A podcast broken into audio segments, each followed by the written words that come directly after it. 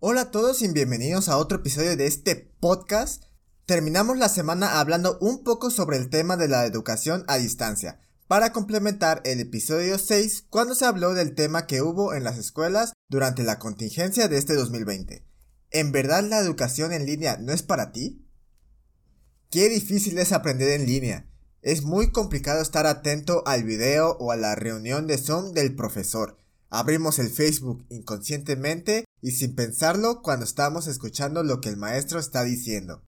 Agregando los errores y las deficiencias de las metodologías de enseñanza de los profesores, pues aún más, porque apenas están empezando ellos a capacitarse para impartir sus clases en línea. Vaya, la educación online no es para mí. La educación online es inevitable. Por la contingencia que pasa la humanidad este 2020, todo el mundo pudo probar un poco de la educación online. Y pues salió muy mal. Pues ¿qué pasó? Pues nadie estaba preparado para este cambio tan brusco.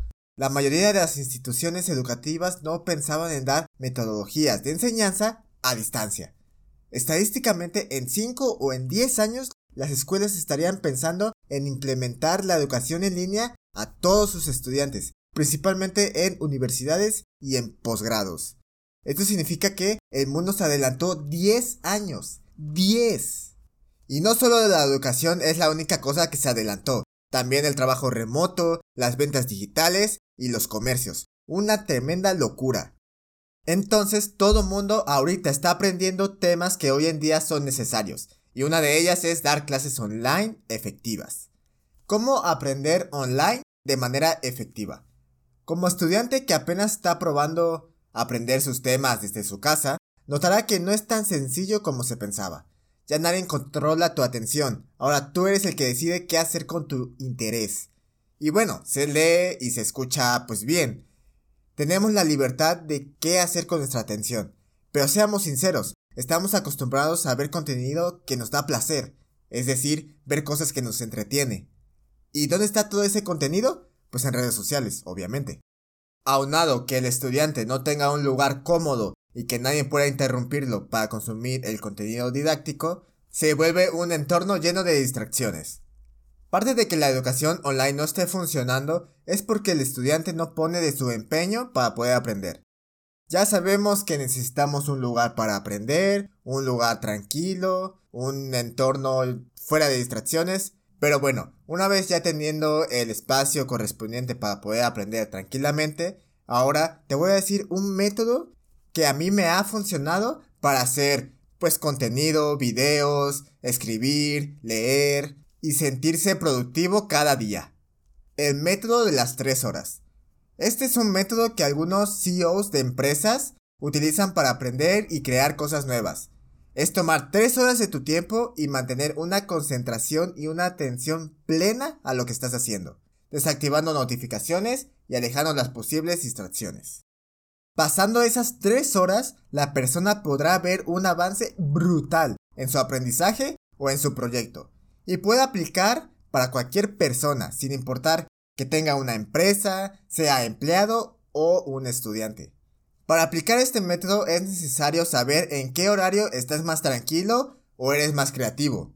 Sea en la mañana o en la noche, los resultados serán los mismos. La tarea sería conocerte a ti mismo y saber tus capacidades. Les voy a poner ejemplo mi caso. Yo soy más creativo y más productivo en las mañanas.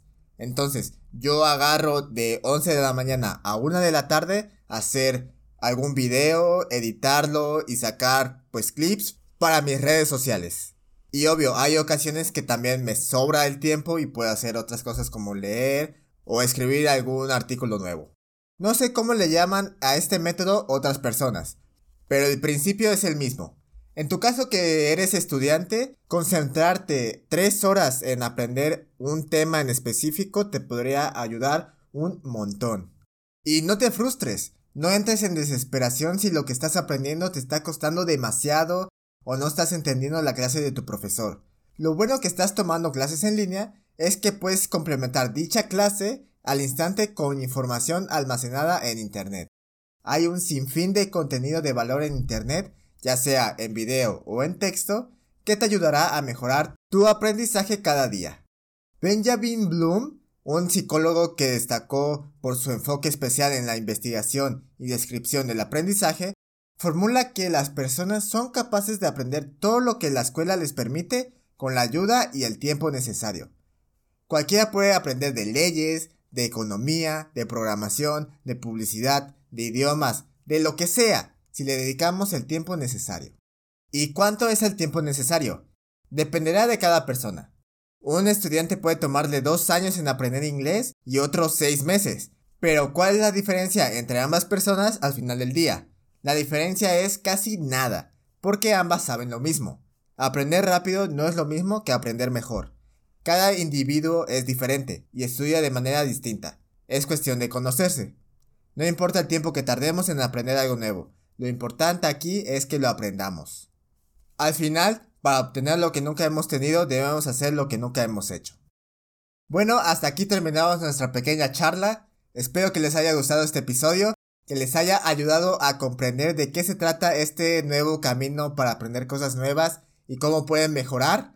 También pueden apoyarnos siguiendo el podcast en YouTube y en Spotify. Síguenos en Facebook y en Instagram que estamos publicando lo nuevo que hacemos. Y visita codicyapp.com porque todas las semanas tenemos contenido nuevo ya sea artículos, prácticas, cursos, lo que sea. Muchas gracias por sintonizarnos y nos vemos en el siguiente episodio.